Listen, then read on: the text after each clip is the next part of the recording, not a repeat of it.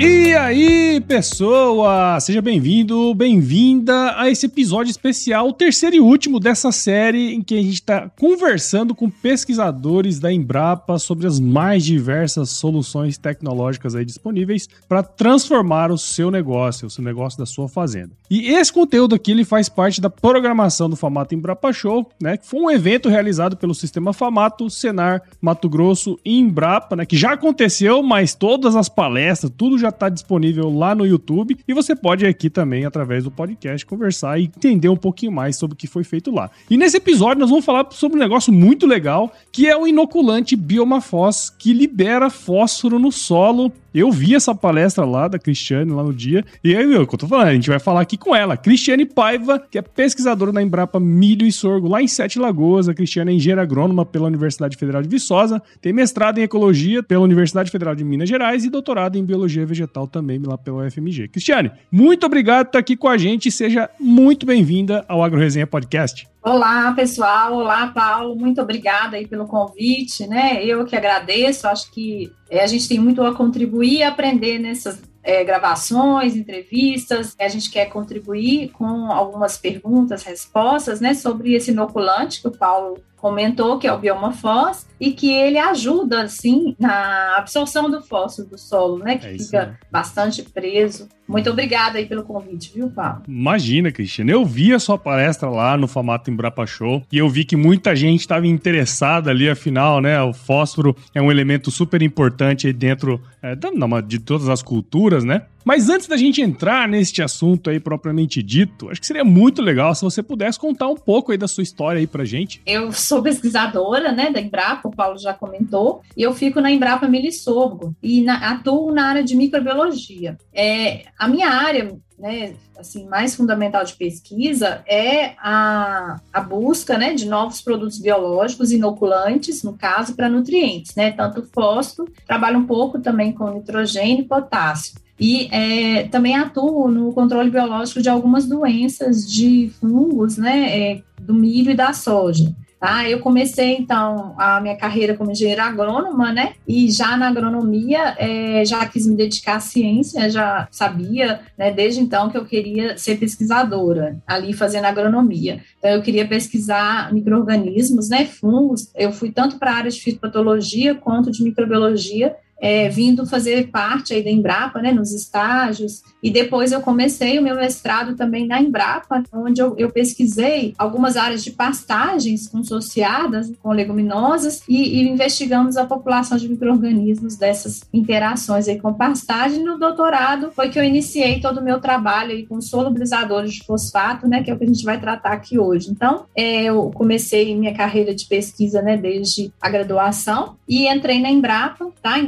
2010, né, agora estou fazendo aí 12 anos de Embrapa e tenho trabalhado é, liderando essa pesquisa, né, que culminou no lançamento do Bioma Force. Sim, é. E, e, eu achei muito interessante, né, essa, essa parte da sua história, assim, e, assim, uh, você vai falar um pouco disso mais pra frente, mas eu vou adiantar aqui, porque eu gosto de dar spoiler, né? Essa é uma tecnologia uhum. que tá aí há 20 anos sendo estudada, né, que você já participou de mais, mais da é. metade é. desse processo, né? E, e, assim, é um negócio que é uma tecnologia brasileira, né, Cristiane? É, na verdade, eu participei desde o início, viu, Paulo? Porque ah, é? o meu doutorado começou em 2002, né? Eu, ah, antes do doutorado, eu tinha uma bolsa de pesquisa pesquisa na Embrapa. E aí, o que, que aconteceu? Já com essa bolsa de pesquisa, foi que começamos os isolamentos dos micro-organismos que hoje estão no produto. Então, nós uhum. fizemos né, um isolamento bastante extenso no Brasil inteiro, em várias áreas do Paraná, Rio Grande do Sul, né, Bahia, é, Minas, São Paulo, Goiás, em áreas de lavoura de milho e soja para buscarmos exatamente micro-organismos que estivessem né, adaptados aos nossos solos tropicais e as condições de lavoura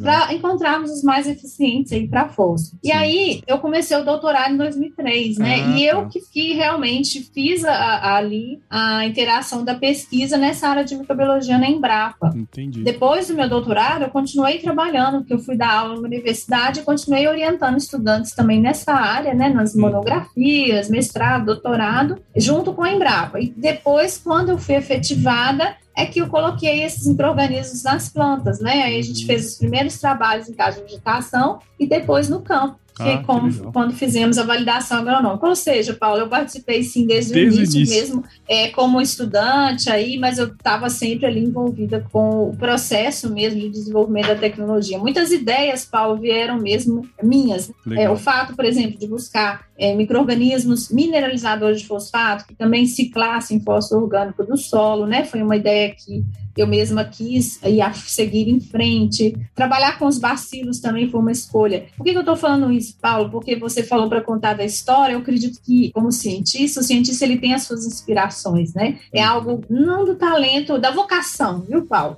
A gente tem uma vocação e às vezes a gente tem esses é, insights, né? Não é isso? A gente tem uhum. algumas ideias e algumas inspirações é, é, que nos ajudam a encontrar coisas boas aí para o produtor. Tenho certeza que Deus ilumina ou a gente consegue capturar, porque foi um grande acerto trabalhar com os bacilos. Hoje eu vejo né, que foi bastante importante escolher esse gênero para a gente trabalhar no caso do fósforo. E isso vem muito a calhar, né? Porque hoje as coisas do destino, né, Cristiane? Porque assim, é. hoje a gente vive aí uma crise de abastecimento de fertilizantes aqui no Brasil. A gente é muito dependente, né, da importação Exato. dos principais elementos aí, dentre eles o fósforo e tal. E a gente sabe que o fósforo ele é extremamente importante e tem algumas características peculiares, né? Especialmente quando a gente está trabalhando em solos tropicais aí. Teria como você explicar pra gente sobre essas particularidades do fósforo, né, em solos tropicais e quais são as implicações para as culturas quando não tem a quantidade disponível necessária que a planta precisa? Tem como dar um, esse panorama pra gente? Com certeza, né? É, posso explicar sim.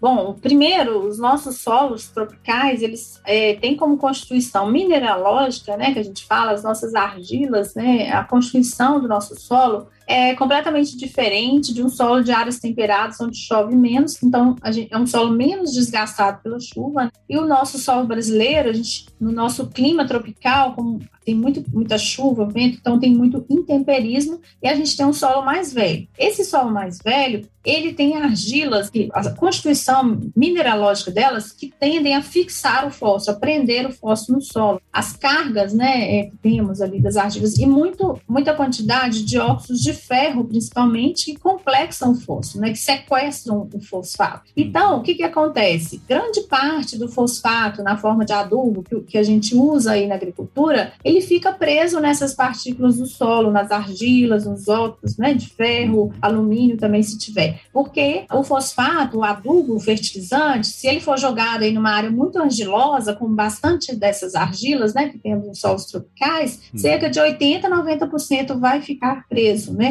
Absorvida. A planta não consegue absorver, ela não consegue quebrar é, de forma é, eficiente essas ligações químicas aí. Então ele é como se é, ele vai sendo acumulado ali no solo ano a ano e a gente fala até que a gente né, tem uma poupança de fósforo no solo por isso, porque ele vai uhum. jogando é, 100 quilos de adubo, 10 vai para a planta, 90 fica no solo, por exemplo. Isso uhum. vai acumulando ano a ano, né? Isso, então é uma característica do solo brasileiro. E além disso, Paulo, o nosso solo ele já é pobre em fósforo sabe? Sim. Então, assim, naturalmente ele é um solo é, de cerrado, né? Quer dizer, um solo que é pobre em nutrientes em geral e principalmente em fósforo. Então, a gente não tem uma riqueza natural de fósforo como ocorre nos Estados Unidos, por exemplo. Hum. Então, a gente tem que adubar, né? a gente tem que é, elevar as quantidades de fósforo no solo. Então, a gente também não pode contar só com o que tem lá. Então, a gente tem que usar fertilizante. E aí, o fósforo, ele é fundamental para as plantas no sentido de, de energia, né? Ele é constituinte do, dos ATPs, que são a energia das células. Então, toda divisão celular, por exemplo, formação de raízes novas, precisa de fazer mitose, né? Divisão celular aí é fósforo, sabe? É, uhum. expansão, é, estabelecimento inicial da cultura, que tem que ter muita, é, muita divisão ali, formação de células vegetativas novas, também é o fósforo. Né? Então, é, formação e maturação de grãos, o fósforo é o responsável, sabe? Então, assim, o vigor, vigor de semente, vigor de planta, que é energia, é, está ligado a esse elemento. Então, ele é fundamental nos cultivos, né, nas plantas, para que ela se desenvolva e principalmente alcance produtividade. E aí, o que, que acontece? É muito importante que a planta absorva fósforo no início, no estabelecimento ainda, né? É, então, no caso da soja, estabelecimento de cotilédone, arranque, milho também. É fundamental que ela esteja bem nutrida de fósforo, porque senão vai prejudicar esse arranque, vai prejudicar o seu estabelecimento e lá na frente afeta a produtividade. Aí é que entram os micro-organismos, né? Que é, muitas vezes, nessa fase inicial, a planta nem tem raiz direito para absorver fósforo. E ela também passa, às vezes, por seca, pragas, doenças ali no início do ciclo, e você tem um, aliado, um parceiro a mais aí, que são os micro-organismos, no caso do inoculante, né, bioma fósforo, você só tem a ganhar nessa questão aí de aumentar a absorção do fósforo para as raízes da, das plantas, principalmente no início do ciclo, Paulo. E é justamente isso que eu ia perguntar agora, né, porque assim, você comentou na sua palestra sobre essa questão do manejo integrado de nutrientes. Isso. E, e é muito legal ver isso, porque assim como tudo na vida, não é uma coisa só que vai vai salvar a lavoura, né? Exato. É sempre um, um conjunto de ferramentas que, é, ali no manejo bem feito, ele vai trazer o que a gente gostaria que a cultura trouxesse pra gente em termos de produtividade e tudo mais. Claro. E aí, sendo um elo, eu sei que um biológico, produto biológico, nesse caso, ele é um elo dentro dessa cadeia, dessa corrente aí, mas você já comentou um pouquinho, mas explica pra gente os benefícios é, da utilização de produtos biológicos no sistema, né? Porque é, eu sei que tem, ah, vai ter produto químico que vai ter misturado ali e tal, mas a junção e como que ele ajuda nesse processo?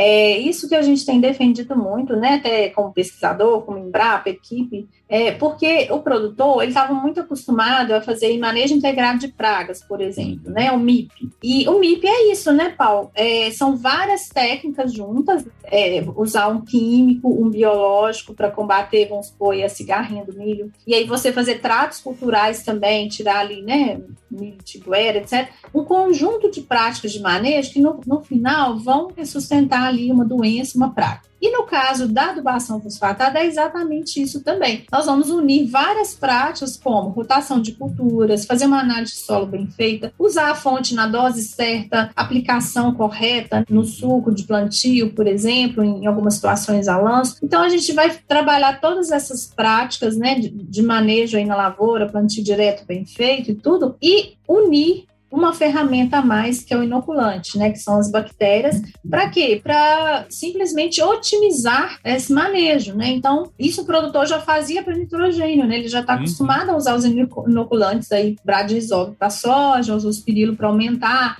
a nodulação. Para nitrogênio, nós já estamos resolvidos. Agora a gente tem aí o um manejo integrado para fósforo, que é usar o inoculante. Justamente, Paulo, a gente bate nessa tecla para o produtor não pensar que é um produto que vai fazer milagre, eu vou usar só ele pronto, não. Aí. Né? A bactéria precisa de comida, então tem que ter matéria orgânica. Então ele tem que continuar fazendo mix, rotação, é, plantio direto. E outra coisa, ele tem que continuar fazendo a sua adubação, porque a planta exporta fósforo. Uhum. Então aquele fósforo é retirado, a gente gente tem que repor também, tá? Então, é dessa forma, tem todo esse cuidado da Embrapa, né? Ninguém está se posicionando aí para tirar o químico. Então, o que, que você perguntou também, que você comentou, é muito, muito legal. Hoje a gente fala muito nessa agricultura regenerativa, né? Sim. Que é regenerar a biologia e a saúde do solo. Por quê? A gente pode usar químico que deve? Sim, nós precisamos. Nós não temos como, frente a uma doença, um problema de né, falta de nitrogênio, falta de de potássio, a gente precisa, mas de uma certa forma, a gente também está usando um excesso de químicos. Então, a nossa proposta é sempre integrar o químico ao biológico. E aqui eu coloco, né, integrar o inoculante biomofós ao fosfato que o produtor usa e tomar cuidado com os excessos, mesmo que às vezes ele pega uma receita de bolo, Paulo, aí na, na, na do vizinho e vai usando a vida inteira 300 quilos de super simples, sendo que ele nem precisa. E agora a gente tem que economizar, porque tá caro o fertilizante é, estamos aí frente a essa guerra, como você comentou, e quem sabe se Marrocos, por exemplo, tiver alguma, algum conflito, nós estamos perdidos com relação ao fósforo, porque a maioria do fosfato vem de lá.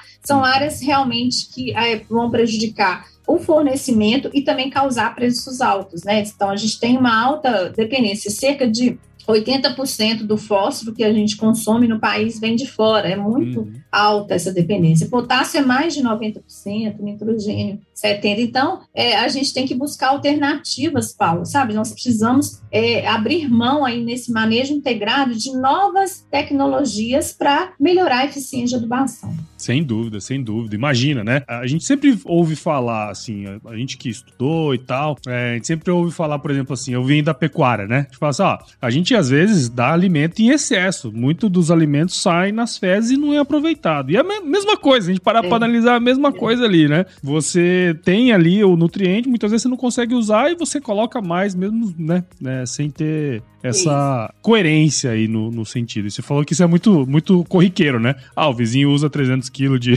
de P2O assim, vamos usar também. Super simples, né? Vamos usar também. Mas é isso aí, né?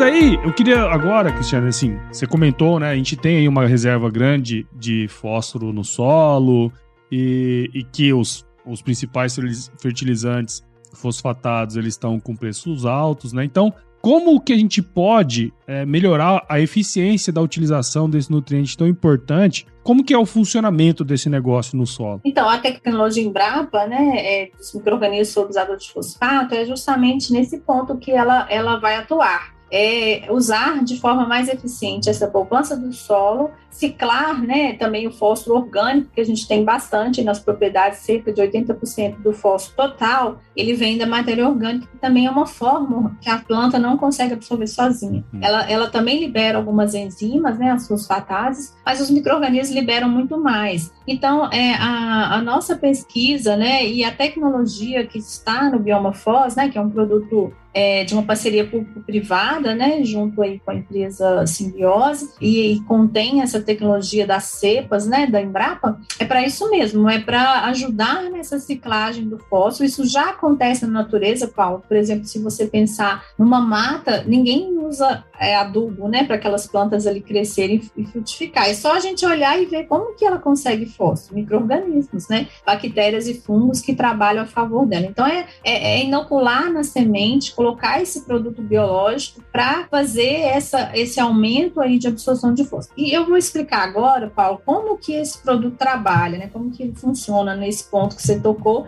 aí da poupança, da reserva e do adubo também, né? Hum. É, o que, que acontece? Quando a gente coloca essas bactérias, então, na semente, à medida que a raiz vai crescendo, elas vão colonizando a raiz e elas vão estar ali prontas para fornecer mais hormônios, mais é, é, enzimas e mais ácidos orgânicos que ajudam na dissolução desse fosfato que está preso na argila, que está preso na matéria orgânica. Então, você vai fazer um enriquecimento né, desses micro-organismos solubilizadores que nós perdemos ao migrar da, da mata para uma lavoura, né? Uhum. A gente perdeu. E aí você está enriquecendo o seu solo com os bacilos, né, principalmente. O biomafose ele tem uma cepa Bacillus megatério, que é uma fosfobactéria, né? ela é considerada na literatura como fosfobactéria, por quê? Porque ela contém mecanismos principais para fósforo, que são produção de enzimas fitases, produção de ácidos orgânicos, produção de biofilme, que aumenta a área de superfície, e aumento de raízes mais finas, para alcançar esse elemento que é tão imóvel no solo. Porque, como ele se fixa muito, ele não movimenta, a raiz que tem que trazer. E com a adição de bactérias benéficas, né, solubilizadoras de fosfato e que tem potencial também de aumentar a raiz, a gente vai alcançar melhor esse fosfato, tá? Então, a, a tecnologia, né, é, o inoculante aí, ele vem é, ajudar a resgatar e ciclar esse fósforo que foi acumulado também durante anos então, melhorar a, a, eficiência de aproveitamento do fertilizante. Se você pensar, o fertilizante não é 100% solúvel também, né? Uhum. É super simples, é só 25% que é solúvel, super triplo é 40 e poucos. Então, na verdade, a gente também não tem uma eficiência 100% do, dos químicos, não. A gente também perde e, e o microorganismo pode ajudar. Então, a gente vê os resultados da nossa pesquisa, uma maior exportação de fósforo para os grãos, né, quando a gente aplica o inoculante, no caso aí, com solubilizadores de fosfato. Como que a gente deve utilizar, então, o bioma FOS dentro do processo e quais os cuidados que a gente tem que tomar, né? Porque afinal é um produto biológico. Então, como ele contém células vivas, né? ele tem que tomar cuidado sim. A gente chama de boas práticas de inoculação. Né? É caprichar na hora de fazer a inoculação e tomar cuidado sim com algumas regrinhas básicas. A primeira dela, ele pode então ser usado na semente, ele é líquido, ele tem que ser bem misturado. Porque se você fizer uma inoculação na caixa de semeadura, por exemplo, tem produtor que chega e joga o líquido ali, não vai ficar uniforme, né? Então ele tem que ser misturado, sim, no tambor, num saco, né, num galpão à sombra, para não a radiação, o excesso de calor pode prejudicar as bactérias. É, evitar o contato do químico com o biológico de todo sentido, no tanque de mistura, se for fazer aplicação no suco, né, hum. direto com jato dirigido, ou então é, o tratamento químico. A semente muitas vezes já vem tratada, né, com químico ali, com fungicida, inseticida. O que, que o produtor tem que fazer? Ele vai inocular esse líquido na semente, a semente já vai estar tratada, o químico tem que estar bem seco, se ele fez na fazenda, tem que esperar secar, fazer um dia antes, aí depois, no dia de plantar, é que ele vai fazer a inoculação, que ele vai jogar o biomorfose. Aí, o que, que vai acontecer? De preferência, ele mistura esse líquido, né, que a gente chama de inoculação, e plantar. Se não deu para plantar no dia, 24 horas, no máximo 48 horas depois. Porque quanto mais essas bactérias ficam em contato com o tratamento químico da semente, seja ele qual for, nunca é bom. Porque ele tem corantes, é, tem aditivos que são colocados que prejudicam as células da bactéria. E se ficar exposto a sol e temperatura, pior, né? Então, a gente tem que fazer o tratamento biológico no dia, de preferência de plantar. Usar produtos registrados, né? No caso biomorfose, ele é aprovado pelo Ministério, IBAMA, Anvisa, tudo, né? É um produto de alta qualidade. É, tomar cuidado também para não plantar no pó, Paulo, viu? Hum. É, inoculou, biológico precisa de umidade, bactéria. Então, é, tem que esperar chover ou estar tá próximo de chuva para plantar. Essa também é uma outra regrinha bem básica que a gente recomenda. Legal, tá? legal. Para funcionar, né? Ah, e o pessoal pergunta muito: pode misturar com tricoderma? Pode misturar com bradisóbio? Sim. É, a gente já testou a compatibilidade com os ospirilo, tá tudo ok. E aí, você comentou aí, né, de algumas culturas e tal. Ele é registrado para várias culturas, né? Para quais a gente pode utilizar? Ah, a gente tem um registro já para o milho, para soja e para cana. Uhum. E nas outras culturas a gente está fazendo ainda a validação agronômica para ajuste de dose. Uhum. Porque a gente já vê, por exemplo, que o feijão responde, o arroz. É, a gente está fazendo também para tomate, é, para agora batata, uhum. é, algumas culturas que têm respondido bastante, né? E aí a gente está fazendo para café, banana, algumas frutas também, hortaliças em geral, cebola, alho, cenoura, responde muito bem o produto. Mas a gente está fazendo é, ainda o registro né, disso para ter uma recomendação mais certeira da dose né, nessas culturas. Oficialmente, né, então a gente tem o registro para cana, soja e milho. Legal, é, são grandes culturas, né? É. Então, com certeza tem saída aí. E para a gente ir para os finalmente aqui, Cristiano, você comentou, né, que foram feitos diversos, diversas pesquisas de campo, a campo, né? É uma pesquisa que está aí, tem seus 20 anos que estão que rodando, né? Teria como você trazer alguns resultados para gente de como, como esse produto performou, sei lá, para as diferentes culturas, se você puder falar um pouquinho para a gente também. Sim, é, olha, é, a gente tem feito um trabalho aí, ele foi lançado em 2019, né? Uhum. Mas a gente tem feito um trabalho em lavouras comerciais, né, desde 2018 mesmo, para aprovar é, o produto também na lavoura. Uhum. É, isso coincidiu muito com os nossos dados de pesquisa, né, que a gente fez a indicação para o Ministério e a validação agronômica, como eu mencionei. Ó, em geral, no Brasil, as médias de ganhos onde se usa o biomorfose no milho são de 13 sacas a mais, tá? É, no caso aí da soja, é, a gente consegue ganhar umas 5 sacas a mais em média. Estou considerando assim essas avaliações que nós fizemos de norte a sul. Foram mais de 500 áreas já de produtor lado a lado, né? Que foram feitas aí em parceria com a Simbiose Bioma, né? Com o nosso protocolo do Embrapa, nosso acompanhamento, e a gente vê esse ganho aí, esses resultados, tá? No caso da cana, né, um aumento também de 20% aí a mais nas toneladas de colmo e de açúcar é, em termos de produtividade da cana. Caraca, ó, ó, Cristiano, assim, a gente parando para analisar, né? Se a gente fala assim, pô, dá 13 sacas a mais de milho, 6 sacas a mais de é. soja. É coisa pra caramba, né? Fala a verdade. Muito, o preço da soja do jeito que tá, né? Exatamente. A própria cana, né? Você pegar aí 20, é, se for 20 toneladas a mais também por hectare, é isso, né? Não, 20%, né? 20% a mais, né? É, 20 toneladas, é. 20 toneladas a mais. Pô, é. É que vai dar 20%. É. Não é 20%, é porque era de 100 para 120. Sim, sim. É. Ah, é coisa pra caramba. Quer dizer, muitas vezes é a diferença de, de você sair do prejuízo e entrar no lucro, né? Claro, é porque o produto, o custo dele, no caso aí do milho, por exemplo, ele não vai custar nem duas sacas. E na soja, menos de uma saca de soja. Então, uhum. é, o custo-benefício dele é muito interessante, né? É, legal. Não, bacana. E vai de encontro com o que a gente está trabalhando, que você comentou ali no início, né? Dessa questão da agricultura regenerativa. Esses dias atrás, acho que até lá no evento, tava conversando com alguém, né? Eu agora eu não vou me lembrar o nome, cara, infelizmente, de quem eu tava conversando, mas ele virou para mim e falou assim: cara, é interessante, né? Porque Algumas décadas atrás, a Primavera, a Ana Maria Primavera falava muito dessas coisas, sem ter o aparato Sim. tecnológico que nós temos hoje,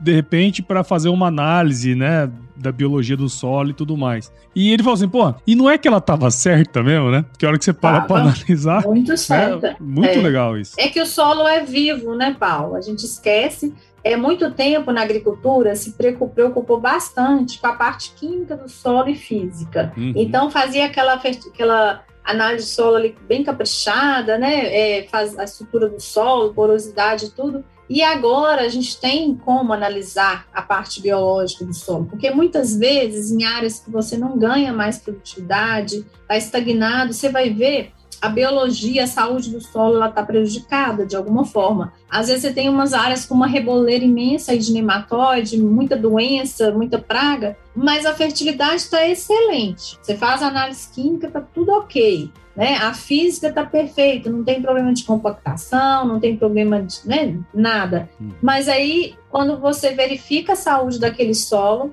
pela a Bioas, né, que é a nova a, ferramenta que a Embrapa também lançou, na Embrapa Cerrados, né, doutor Ieda. E aí é, você consegue diagnosticar pela atividade enzimática do solo que, que os micro-organismos produzem, né, essas enzimas de ciclagem de, de, carbono, ciclagem de enxofre, você vai ter um diagnóstico da saúde do solo, e aí é isso que você falou que, que acontece? Agora temos que melhorar o nosso manejo para é, melhorar a saúde do solo. O excesso de fungicida, o excesso de inseticidas, o excesso aí de, de práticas diversas que às vezes o produtor não estava fazendo, como isso, usar um mix de cobertura, palhada, né? Ele, ele acabou prejudicando essa saúde do solo, que é o que a Primavera sempre falou, né? Gente, o solo é vivo, né? Elas têm essa frase, né? é, o solo ele não é inerte, né? Ele tem micro-organismos, ele tem macro-organismos também importantes aí, que são os inimigos naturais das pragas, né? Os inimigos naturais aí é, e os benéficos, como eu disse, para fósforo, para nitrogênio, que a gente foi, de uma certa forma, degradando. A agricultura regenerativa é isso, é regenerar o solo, é regenerar e recuperar de uma forma mais profunda os nossos solos agrícolas. Muito legal. Bom, Cristiano, assim, primeiro de tudo, queria parabenizar você, né, toda a sua equipe, enfim, toda essa parceria que vocês fizeram também com uma empresa privada, né, e trazer um, uma tecnologia como essa, acho que é quebrar um paradigma, né? Porque a gente e a gente sabe da importância da Embrapa dentro desse processo, afinal, que empresa, né, que investiria aí 20 anos de, de pesquisa, de repente, ah. para fazer isso, só essas coisas tem que ser assim, né? É, tem que ser a Embrapa e é quem onde estão as mentes brilhantes, né? Então, quero agradecer você por participar aqui com a gente do podcast. Tenho certeza que quem ouviu a gente aqui até agora teve uma aula aqui sobre, sobre biologia do solo, sobre inoculante também, né? E eu tenho certeza que quem escutou vai querer saber um pouco mais, afinal, né? Cinco sacas, seis sacas a mais de soja, tudo isso ah, chama muita atenção. Então, muito obrigado e parabéns aí pelo seu trabalho. Obrigada a você, Paulo. Eu que agradeço. É muito um prazer a gente poder poder, é, como você disse, né, dar uma aula, mas é, a gente acaba aprendendo mais, porque né, é sempre uma discussão boa, né, uma oportunidade de contribuir com aquilo que a gente foi aprendendo, que a gente tem aí de pesquisa. E é, fica aí, né, o agradecimento também e a disponibilidade para dúvidas, perguntas. Exatamente. Para quem quiser seguir o seu trabalho, onde que a gente pode te encontrar? Tem aí, né, o meu e-mail, né, uhum.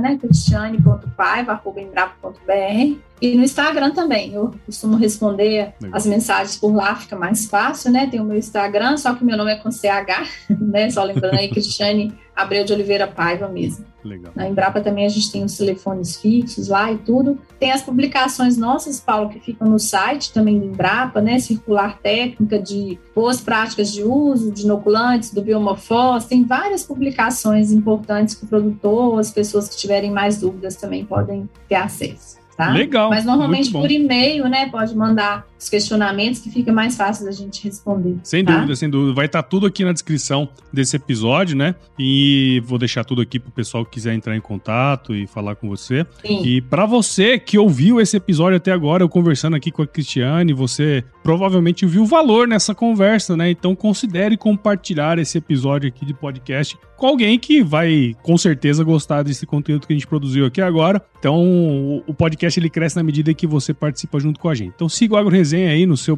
no seu agregador de podcast favorito. Siga também o Sistema Famato nas redes sociais, basta procurar lá por arroba Sistema Famato. Siga o Senar Mato Grosso também, só procurar por arroba Senar underline MT. E, obviamente, vamos seguir a Embrapa, arroba Embrapa, né? Visite o site lá do Famato Embrapa Show, Veja as principais tecnologias que estão disponíveis aí para aplicar na fazenda hoje aí. Então é só entrar em www.sistemafamato.com.br barra Famato Embrapa Show.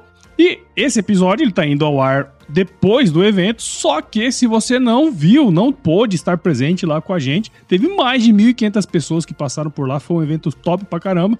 Você pode ver todas as palestras principais e também a mostra tecnológica, onde a Cristiane estava, no YouTube do Sistema Famato. Só entrar lá em www.youtube.com barra Sistema Famato. É isso aí, Cristiane. Muito obrigado de novo aí. Fique com Deus. Tudo de bom pra você, tá? Obrigado, tudo de bom, gente. É Obrigado, pessoal. Eu sempre termino aqui os nossos episódios aqui, viu, Cristiane? Falando uma coisa, uma frase de muita sabedoria que é o seguinte: eu dou tchau pra pessoa e falo assim: se chover, não precisa molhar a horta, não, tá bom? Ah, isso aí. tá.